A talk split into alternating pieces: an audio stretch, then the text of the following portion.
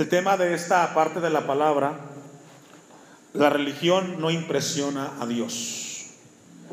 La religión no impresiona a Dios. La última vez que abordamos el capítulo 3 de Filipenses, nos encontramos que el apóstol Pablo le hace un llamado a los hermanos en Filipos a que se gocen en el Señor sabiendo que el gozo da seguridad en la vida cristiana. Y pareciera de tal manera que a partir del versículo 2 como que se cortara lo que Pablo le venía diciendo a los filipenses. Pero vamos a ver que no es así. Pareciera como que del versículo 2 en adelante hasta el 8, pareciera como que habla de otro tema que no tiene que ver con el gozo. Dice el versículo 2, guardaos de los perros guardaos de los malos obreros, guardaos de los mutiladores del cuerpo. En la iglesia de Filipos se había metido un grupo de judíos que querían judaizar a los filipenses y estos los estaban llevando a que vivieran el judaísmo para poder ser cristianos. Por eso Pablo aquí utiliza o emplea calificativos fuertes, habla de los perros, como ese animal que es capaz de lastimar y agredir a alguien sin importar la consecuencia de esa agresión. También les llama de los malos obreros, haciendo referencia a estos judíos que se habían entremetido en la iglesia en Filipos para causar división y pedirle a los filipenses que era a través de, de vivir la religión judía para poder ser cristianos. Y Pablo les hace un consejo, una advertencia al final del versículo 2 y les dice, guardaos de los mutiladores del cuerpo. Y luego a partir de ahí dice, porque nosotros somos la circuncisión. Recordemos que la circuncisión es un tema, una ceremonia que Dios le da a Abraham para que al octavo día de nacido, cuando naciera el primogénito, el varón, fuera circuncidado. Esa era una ceremonia particularmente de los judíos que simbolizaba que el pueblo era parte o era para Dios. Pero Pablo les dice, porque somos nosotros la circuncisión, los que en espíritu servimos a Dios y no, y no y nos gloriamos en Cristo Jesús. Pablo les dice a los filipenses, somos nosotros los que hemos nacido no de una religión, sino de la gracia de Dios los que somos verdaderamente eh, eh, de la circuncisión, no teniendo confianza en la carne. Hasta aquí Pablo da una introducción a lo que a partir de ese momento comienza a hablar y que tiene que ver con la religión judía. Eh, yo le he puesto el tema, la religión no impresiona a Dios. Déjeme darle una introducción breve en cuanto al tema de la religión. La religión es algo que el ser humano creó. La religión no es de Dios. La religión es algo que, Dios, que el hombre ha creado para caminar y llegar a una divinidad. Todas las culturas del mundo han tenido sus religiones y siempre ha sido el deseo del hombre de conectarse con una deidad. Llámese el sol, llámese la luna, para cada cultura ha entendido de que hay un ser más allá y ellos crearon la religión como método para conectarse con la deidad, cualesquiera que sea. Déjenme dar una definición de cómo el diccionario de la Real Academia Española define la religión. La define de la siguiente manera. Dice que la religión es un conjunto de creencias, dogmas, de sentimientos de veneración y temor hacia la religión que se profesa. También son normas morales para la conducta individual y social de prácticas rituales. Escuche esto, principalmente la oración y el sacrificio para darle culto. Así define el diccionario la religión. Podemos resumir entonces que la religión es un conjunto de obras y sacrificios. Obras y sacrificios. Donde el hombre realiza esperando que al, llevar a cabo las obras y los sacrificios podamos estar en paz con la deidad. El cristianismo no es una religión. ¿Escuchó eso? El cristianismo es una comunión constante y permanente con un Dios creador que vive y que reina y que su pueblo obedece y escucha lo que su Dios le pide. Es decir, usted esta mañana vino a este servicio no porque tiene que venir o porque debe de venir, no. Si usted vino con ese concepto, entonces está practicando una religión. Porque la religión dice, yo tengo que ir porque debo de ir y cumplir. Eso es religión. No, nosotros venimos a este lugar porque Dios vive y porque Dios nos habla. Y lo que Dios nos habla, su pueblo escucha y su pueblo obedece. Para el cristiano venir al templo es un deleite y es un gozo. Estar en contacto con su creador.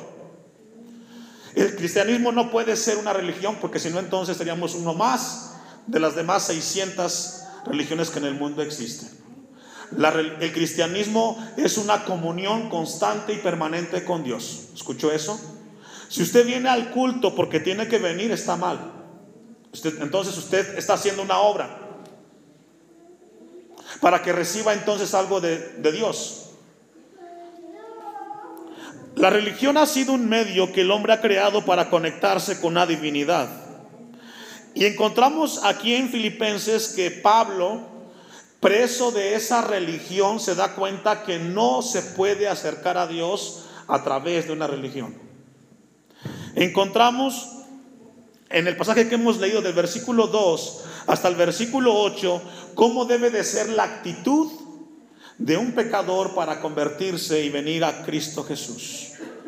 Hay una palabra muy importante que encontramos en el versículo 7 y 8, solamente una breve introducción al pasaje para luego abordarlo, donde encontramos el corazón de lo que Dios quiere hablarnos a nosotros. Aquí encontramos dos palabras claves que Pablo emplea, pérdidas y ganancias. Hay cosas que Pablo sabe que debe de perder para poder ganar algo. Siempre en la vida a veces hay que perder ciertas cosas para ganar otras. Y Pablo aquí habla de ese tema.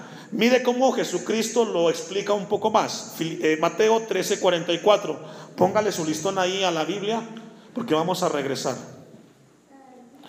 Lo que Pablo está hablando a los filipenses y Dios esta mañana a nosotros es de que la religión nunca podrá impresionar a Dios, jamás.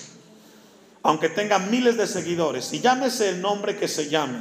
Hay más de 600 religiones en el mundo donde buscan siempre conectarse con Dios. Pero vea cómo Jesucristo aborda el tema de Filipenses 3, del 2 al 8, desde una perspectiva de Jesús, donde habla acerca de pérdidas y ganancias. Ya tiene Mateo 13, 44. Sígame con su vista. Además, dice Jesús, quizás está con letras rojas en su Biblia. Eso significa que Jesús es el que está hablando.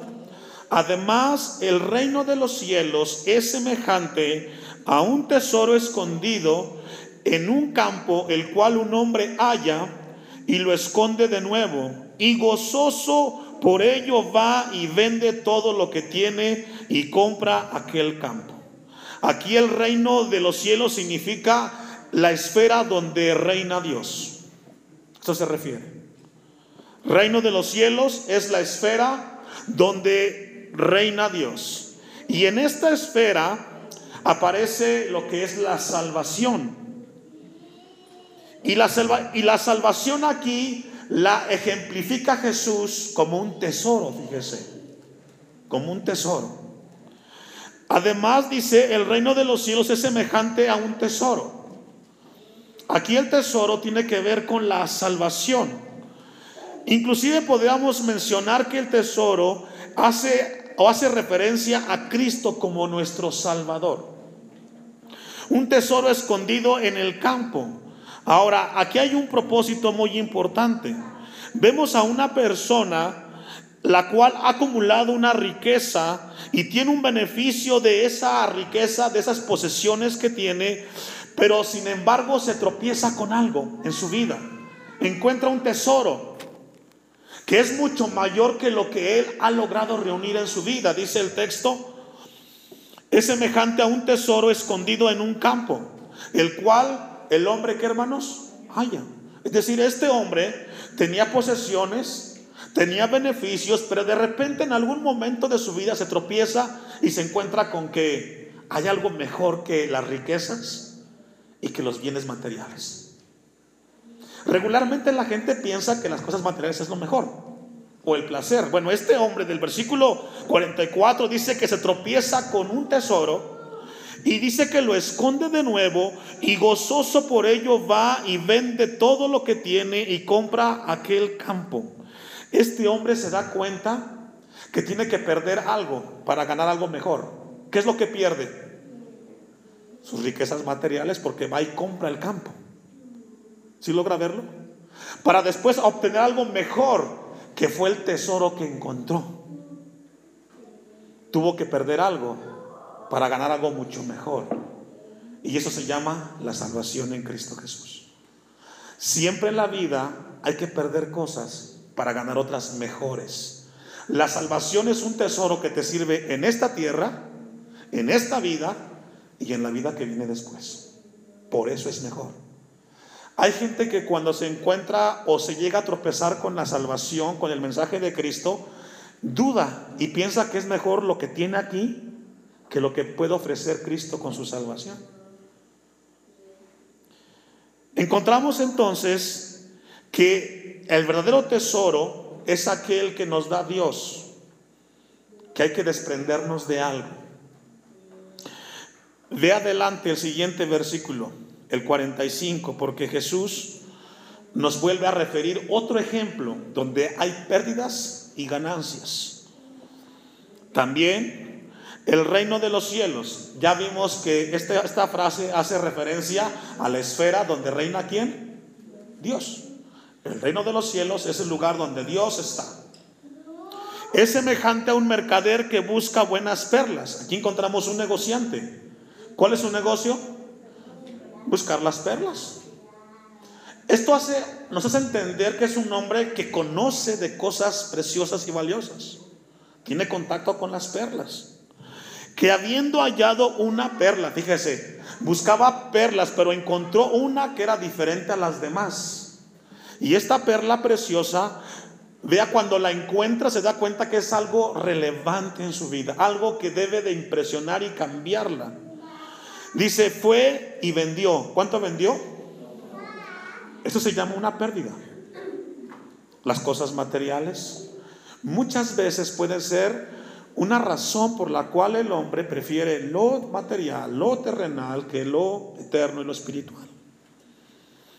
Este hombre había acumulado muchas cosas, tenía muchas posesiones, pero se encuentra o descubre que hay, que hay una perla que tiene un gran valor. Y esa perla de gran valor, vamos a ponerle este nombre porque está hablando Jesús, que habla de la salvación, habla de Cristo Jesús. Eso es tan importante, que habiendo hallado una perla, fue y vendió todo lo que tenía. ¿Y qué hizo, hermanos? La compró. Si logra ver, perdió algo, pero ganó algo mejor. Porque lo mejor es con Dios. Lo mejor es Cristo el Señor. Encontramos dos personas, una que encuentra un tesoro y que tiene o que lleva al punto de darse cuenta que el tesoro es sumamente valioso, que tiene que vender lo que tiene para tener o obtener ese tesoro. Y encontramos un segundo caso donde un hombre que anda buscando perlas se encontró con una diferente, de de un valor muy alto. Y tuvo que vender todo lo que tenía para ganar eh, esa perla preciosa. Sabe que en nuestras vidas, en esta tierra, acumulamos muchas cosas y pensamos que tiene un gran valor. Y ese valor que le hemos dado nosotros es sumamente importante. Podemos mencionar ejemplos, puede ser desde una carrera, una casa, un negocio, etcétera que son importantes para nosotros. Bueno, cuando llegamos a Filipenses 3, Pablo se da cuenta que todo lo que él en su vida había alcanzado, dice, para mí es basura. Porque he encontrado algo mejor. Y eso mejor se llama Cristo Jesús. La salvación es sumamente importante. Mire, vamos al texto, a Filipenses 3. Es una introducción sumamente breve, pero que nos va a ayudar a entender el pasaje de Filipenses 3 que aún no hemos iniciado. Dice versículo 8 de Filipenses 3. Y ciertamente aún estimo todas las cosas. ¿Cuáles cosas? Las que están del versículo 2, perdón, del 3 hasta el 7. A estas cosas se refiere Pablo. Y ciertamente aún estimo todas las cosas como pérdida. ¿Como qué? Como pérdida por la excelencia del conocimiento de Cristo Jesús, mi Señor, por amor del cual he perdido. ¿Cuánto perdió Pablo? Todo. Y lo tengo por... Esa palabra basura, escubalón en el griego, tiene muchas definiciones. Pero hay una palabra que vamos a emplearla, significa inútil, suciedad. Pablo dice que todo lo que él ha obtenido es algo inútil y sucio en comparación de lo que significa Cristo para él. Pablo había heredado muchas cosas, hermanos, muchas cosas. Vamos a ver algunas de ellas. Está en el versículo 4. Había cosas que Pablo había heredado y cosas que Pablo había ganado como persona. Dice el versículo 4, aunque yo, aunque yo tengo también de qué confiar en la carne. Allí la carne hace referencia a la, a la naturaleza humana, a todo lo que posee el ser humano con sus propias fuerzas. Yo siempre he dicho esto, particularmente ahora ya en, este, en Morelos, platicábamos o predicábamos de este tema. Hay dos maneras para conseguir bienes materiales, dos maneras solamente. La primera es a través de tu esfuerzo, de tu dedicación y de la avaricia. Es una manera. El hombre más rico del mundo es mexicano y no es cristiano y tiene mucho dinero. La segunda manera para obtener bienes materiales es a través de buscar el reino de Dios y su justicia y las demás cosas. La segunda manera, solamente hay dos. Pablo dice, yo también tengo de qué confiar en la carne. Si alguno piensa que tiene de qué confiar, dice Pablo, en la carne, yo más. Circuncidado al octavo día, del linaje de Israel, de la tribu de Benjamín, hebreo de hebreos, y en cuanto a la ley, ¿qué dice hermanos? Fariseo.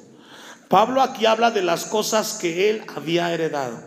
Ahora, ¿por qué Pablo menciona esto, hermanos? Porque había entrado a, Filipos gente que quería judaizar a los filipenses. Y Pablo se levanta con un mensaje profundo en ese momento. Dice el texto que Pablo había heredado ciertas cosas que son importantes para él, en las cuales él podía confiar en ese momento. Mire lo que dice Génesis 17, 12. Deja un apartado ahí. Vamos a ver un poco de manera profunda cada una de las cosas que Pablo había heredado. Yo veo aquí que hay jóvenes y hay niños que sus padres los han traído al templo. Jóvenes, hijos, el, hecho de que ustedes vengan al templo y estén aquí en la casa de Dios quizás desde niño y conociendo de esto, no significa de que ustedes hayan alcanzado la salvación aún. Eso es personal. Cada padre tiene que orar o debe de orar por su hijo para que conozca y tenga un encuentro con Cristo Jesús. Encontramos en Génesis 17, 12 una de las ceremonias más importantes para Israel como pueblo, como nación. Siete puntos que Pablo había heredado, bueno, puntos que Pablo había heredado que tenían que ver con la religión judía. Ya podemos, podemos resumir que la religión es una combinación de obras y qué más? Y sacrificios. Bueno, aquí encontramos una ceremonia que es una obra y se llama circuncisión. Génesis 17, 12. Y de edad de ocho días, dice la ceremonia de la circuncisión, será circuncidado todo varón entre vosotros por vuestras generaciones. Le está hablando que será a partir de ese momento, tendrá que ver que participar las familias con la ceremonia de la circuncisión. Por todas, las, por todas vuestras generaciones, el nacido en casa y el comprado por dinero a cualquier extranjero que no fuere de tu linaje. ¿Qué significa eso? El primer punto que vamos a ver de los que Pablo menciona es que la salvación, mis hermanos, no es por un rito o por una ceremonia. Hay personas que piensan que por el hecho de ser bautizado ya eres salvo. No. Hay gente que piensa que por el hecho de que tu hijo fue presentado en el templo eres salvo. Tampoco. La salvación no es por una ceremonia. Y vamos a verlo más adelante. Levítico 12.1. La circuncisión es un signo o una señal distintiva solamente de los judíos que habla acerca de que todos los pertenecientes a, a, la religión judía tenía que practicar esto. Levítico 12.1. Todo niño varón, estrictamente, el primer varón tenía que ser circuncidado. ¿A los cuántos días? A los ocho días. Dice Levítico 12.1. Habló Jehová a Moisés diciendo, ¿quién habló? Dios. ¿A quién? A Moisés. Dos, habla a los hijos de Israel. Ahí viene el mensaje. Dios al líder y el líder al pueblo. Y diles, la mujer que conciba y dé a luz varón será inmunda siete días conforme a los días de su menstruación será inmunda. Y al octavo día, ¿qué? Se circuncidará al niño. Cuando Pablo está en Filipenses 3, él está hablando, yo he cumplido con la ceremonia de la circuncisión. Mis padres tuvieron la atención de tomarme en cuenta y yo cumplí eso como judíos. Pablo era un hombre profundamente religioso, cumplía con los ritos, con los sacrificios y las obras que el pueblo de Israel mencionaba. Ya vimos algunos ejemplos, le doy una más a los que a, los que anotan Génesis 21:4, ahí encontramos otro dato. En Filipenses 3:5 Pablo dice que él ha sido circuncidado al octavo día. La segunda ceremonia del pueblo de Israel dice del linaje de Israel. Y esto es sumamente importante. Busque Romanos 9:3. En segundo lugar, iglesia, la salvación no es porque tú pertenezcas a una familia o a otra familia. La salvación no va por ese lugar. Dice Romanos 9:3, porque, porque deseara yo mismo ser anatema, separado de Cristo por amor a mis hermanos, los que son mis parientes según la carne, dice Pablo, que son israelitas, de los cuales son la adopción, la gloria, el pacto, la promulgación de la ley y el culto de las promesas. ¿De quiénes? De los israelitas. A ellos fueron primero a los que Dios le dio la promesa de la salvación, fue a Israel. Jesús vino a Israel como nación, pero después nos alcanza a nosotros como gracia. Pero al principio era hacia ellos como judíos. Dice el versículo 9 que son israelitas de los cuales son la adopción, la gloria, el pacto y la promulgación de la ley, el culto y las promesas para los israelitas de quienes son los, los patriarcas y de los cuales según la carne vino Cristo, de quienes según la descendencia de los judíos, el cual es Dios sobre todas las cosas, bendito por los siglos. Amén. Pablo dice, yo soy de la raza de los judíos. Pero sabes qué, hermano, no importa a qué familia tú pertenezcas, la salvación no es por el apellido que tienes, ni por la familia no va por ahí. Amós 3.2 a los que anotan y Génesis 32, eso en su casa lo, lo buscan también. El tercer punto que Pablo menciona como religión, dice que fue primero circuncidado al octavo día, estoy en Filipenses 3.5, Número dos, del linaje de Israel. Y número tres, de la tribu de Benjamín. ¿Qué significa eso? La salvación no es por el rango que tú tengas. Benjamín fue uno de los hijos de, de Jacob. Ahora, déjeme darle algunos datos. Benjamín fue el menor de los hijos de Raquel. Y fue un hijo especial para Jacob, Benjamín. Génesis 35, 16. Benjamín, vea, Benjamín tenía o tiene un punto importante dentro de los israelitas. Benjamín, de todos los hijos de Jacob, escuche este dato, de todos los hijos de Jacob fue el único que nació en la tierra prometida. Benjamín. Dice Génesis 35, 16. Después partieron de Betel y había aún como media legua de tierra para llegar a Éfrata cuando dio a luz Raquel. Y hubo, y hubo trabajo en su parto. Y aconteció como había trabajo en su parto que le dio la partera, que le dijo la partera, no temas que también tendrás este hijo. Éfrata hace referencia a Jerusalén. Es un término, eh, se me olvida el nombre, pues un término hebreo que hace referencia a Jerusalén.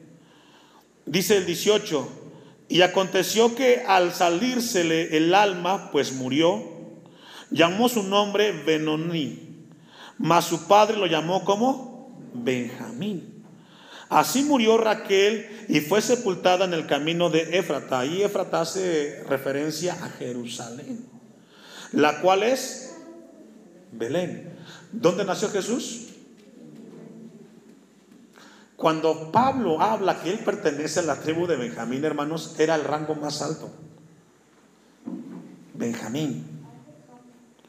También se dice que de la tribu de Benjamín, como dato, era la primera línea de guerra, Benjamín. También se recuerdan que el primer rey de Israel, ¿de qué tribu fue? De Benjamín. Saúl era de la tribu de Benjamín. Estos son datos que ya debemos de saber nosotros, hermanos. Ahora, algo importante, podemos abarcar muchísimo, porque hay mucho que aprender de Benjamín. Fue el único hijo de los hijos que tuvo Jacob que nació en la tierra prometida. Los hombres de guerra eran de Benjamín. El primer rey fue de la tribu de Benjamín. Esto lo encontramos en Primera de Reyes 12, 21. También encontramos que un hombre famoso de la tribu de Benjamín participó con Esther. ¿Se acuerda de Mardoqueo? También pertenecía a la tribu de Benjamín. Son datos. Entonces Pablo dice, yo pertenezco a la tribu de Benjamín.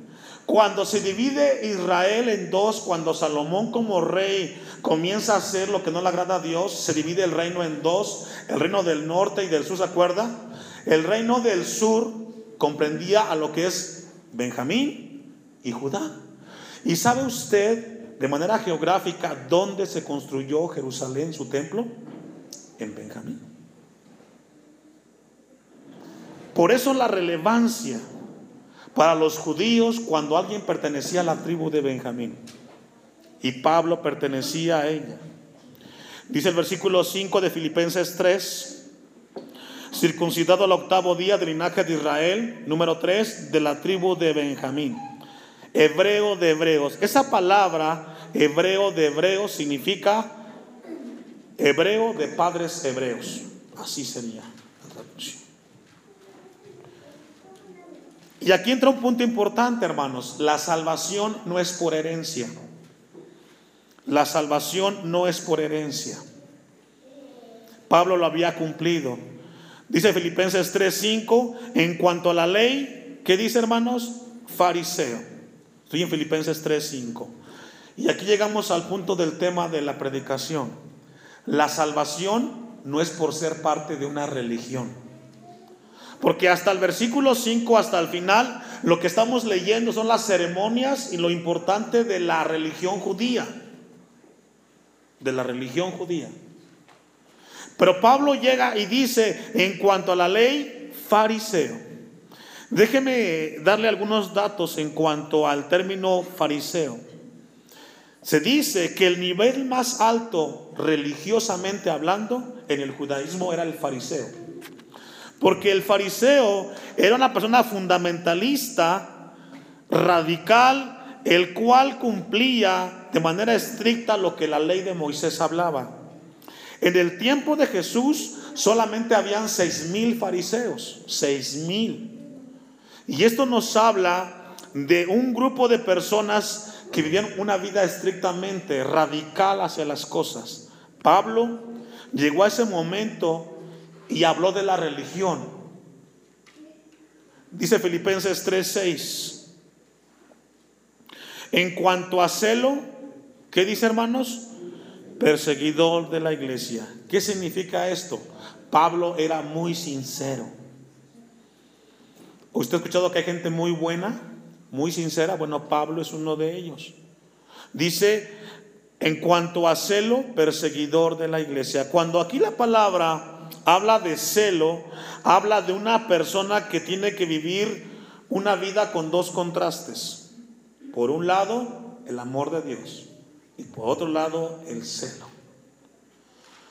Es decir, Pablo era un hombre que había o que amaba a Dios hasta ese momento según la religión judía. Pero también dice que era perseguidor de la iglesia.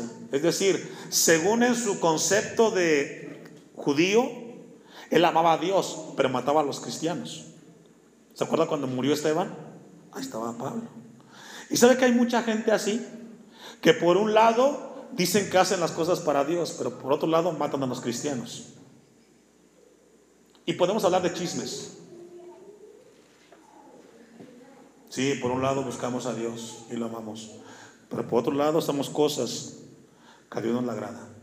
Ese lado tampoco no es el correcto. Pablo dice que era un hombre que había, tenía celo por Dios, pero había, perseguido a la iglesia. En cuanto a la justicia que es en la ley, ¿qué era, hermanos? Irreprensible. ¿Qué significa eso? Que Pablo era un hombre sin mancha. Sin mancha. Era un hombre que no se había encontrado en él nada que pudiera agraviar su manera de vivir. Todo eso Pablo en Filipenses 3, versículos 4, 5, 6, son las cosas que para él eran importantes. Pero ¿sabe qué hermano? Hasta ese momento él se dio en cuenta de que eso no impresiona a Dios. No lo impresiona. Podemos ser personas que seamos muy religiosos, pero a Dios no le impresiona la religión. No. A Dios lo que le agrada es un corazón el cual busque y el cual ame a Él. Vamos a concluir en un pasaje que está en Mateo 19, 16. Vaya buscándolo y luego regresamos a Filipenses 3, 7 para cerrar con la ayuda de Dios. A Dios no le impresiona si somos muy religiosos. Por eso yo, le mencionaba, el cristianismo no es una religión. Nunca lo fue, nunca lo es y nunca lo será. Si tú haces las cosas como un religioso, estás mal. Hay gente que dice, voy a orar porque tengo que orar. No, el orar es un momento especial de comunión con tu Dios, el cual Tú vas con tu creador y en ese momento derramas tu vida. No repites palabras, abres tu corazón con tu creador. Cuando lees la Biblia, no la lees porque tienes que leerla. Sabes que al abrirla es lámpara a tus pies y lumbrera en tu camino. Y que cuando la abres, Dios te va a hablar a través de ella. Ya tiene Mateo 19, 16. Déjenlo ahí. Vaya conmigo a Filipenses 3, eh, versículo 6. Eh, en cuanto a celo perseguidor de la iglesia, Pablo dice, en cuanto a la justicia que es en la ley irreprensible, pero cuántas cosas, ¿cuáles cosas? Las que hemos leído, eran para mí ganancia, ¿se acuerdan de la perla y del tesoro? Esto para Pablo era ganancia porque lo había hecho, era parte importante en su vida. Y Pablo dice, pero cuantas cosas eran para mí ganancia, las, ¿qué dice hermanos? Las he estimado como qué? Pablo dice, esto como religión no me da ningún beneficio. Las hago a un lado. Quiero ganar algo mejor en mi vida. Y se llama Jesucristo. ¿Sabe que cuando un religioso busca una religión y busca otra religión, lo que habla es de que esa persona tiene una profunda, un profundo vacío en su corazón? Porque lo que la religión hace es vaciar a la persona, haciendo cosas para estar bien con su Dios. No.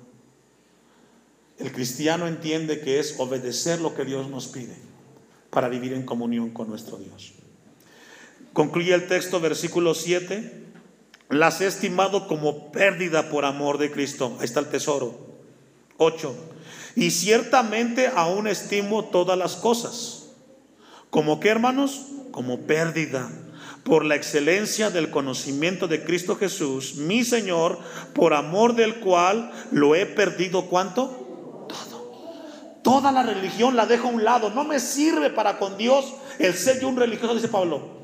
No me sirve a mí hacer lo que tengo que hacer para ganar a Dios. La religión no le sirvió a Pablo, como tampoco te va a servir a ti y a mí. No es por ahí. Dice Hebreos que solamente hay un mediador entre Dios y los hombres. ¿Quién? Jesucristo, hombre. Concluye el texto. Y la tengo por basura. ¿Qué? La religión. La tengo por inútil, por sucia. Dice el texto, para ganar, ¿a quién hermanos? A Cristo. Pablo encontró algo mejor que la religión y se llama Jesucristo. Y es lo que usted y yo hemos encontrado en Cristo Jesús, lo mejor. Vamos a ver un ejemplo que vamos a concluir, historia, donde nos habla de un religioso con un gran vacío. Versículo 16, está conmigo, sígame con su vista. Entonces vino uno y le dijo, maestro, maestro bueno, ¿qué bien haré para tener la vida eterna? Este pasaje también lo registran otros evangelios y hablan de un fariseo, de un maestro de la ley. ¿Qué significa eso? Si supuestamente era alguien que conocía a Dios, ¿por qué tenía la inquietud de la vida eterna? ¿Se ha preguntado eso? Hay gente que está en el templo y dice, es que no soy salvo. Y encontramos entonces de que a este hombre le llama la atención el tema de la vida eterna, la salvación. 17. Y él le dijo, ¿por qué me llamas bueno? Ninguno hay bueno sino uno, Dios. Mas si quieres entrar en la vida en la vida, guarda los mandamientos. Habla de la religión. Y le dijo, ¿cuáles? Y Jesús dijo, no matarás, no adulterarás, no hurtarás y no dirás falso testimonio. Estos cinco mandamientos son los últimos cinco de los diez, ¿cierto? Que tienen que ver con el prójimo, con nosotros. Y dice este joven, todo esto lo he guardado desde mi juventud. Habla de alguien que había observado eso desde su vida religiosa. ¿Qué, más me falta? Jesús le dijo, si quieres ser perfecto, Aquí no habla de ser impecable, sino ser alguien completo. Anda, vende lo que tienes y dalo a los pobres y tendrás tesoro. ¿En dónde? ¿Y luego qué le pide? Ven. ¿Se recuerda el pasaje que leímos de Mateo de las, del tesoro y de la perla? ¿Qué encontraron? Un tesoro. Que tuvo que vender todo lo que tenía, cosas materiales, para ganar el tesoro. Este, a este mismo caso Jesús le dice, vende cuánto? Porque es mejor la salvación. Porque es mejor Cristo Jesús. Y después de que lo vendas, le dice, sígueme. Eso es lo que debió hacer este joven. Vamos a ver qué hizo. Oyendo el joven esta palabra, se fue triste. ¿Cómo se fue? Triste. Porque tenía muchas posesiones. ¿Logra ver? que para él eran sumamente fuertes y valiosas. Entonces Jesús le dijo a sus discípulos, de cierto os digo que difícilmente entrará un rico en el reino de los cielos. ¿Por qué? Porque para un rico es sumamente importante lo material y no lo espiritual. Y aunque encuentre a Cristo en su camino, él dice es mejor lo material. Pero ya encontramos que el hombre de, de las perlas vendió todo, porque la perla preciosa era mejor. Pablo cuando llega a Filipenses se dio cuenta que la religión no le sirvió para nada. Vamos a concluir versículo 23, el 24. Otra vez os digo que es más fácil pasar un camello por el ojo de una aguja que entrar un rico en el reino de Dios. Sus discípulos oyendo esto se asombraron en gran manera diciendo, ¿quién pues podrá ser salvo? 26, y mirándolos Jesús les dijo, para los hombres esto es imposible. ¿Qué es imposible? Que te desprendas de las cosas materiales y te vayas por lo realmente valioso, que es Jesús. Por eso tiene que haber un cambio de Dios en nuestros corazones, para mostrarnos que Jesús es mejor que todo lo que en la tierra podamos poseer. Por eso concluye el texto, más para Dios, ¿cuánto es posible? Todo. Puede cambiar el corazón más duro de Jesús. Por eso el milagro de, nacer de Dios tiene que ser de Dios mismo, vuelta la redundancia. Pablo dejó a un lado todo, la religión, no le sirvió de nada. Y la enseñanza esta mañana delante de Dios, iglesia, es que nada será mejor que el tesoro que nos ofrece Dios en Cristo Jesús. Pero tienes que perder algo para ganar algo mucho mejor que se llama Cristo Jesús.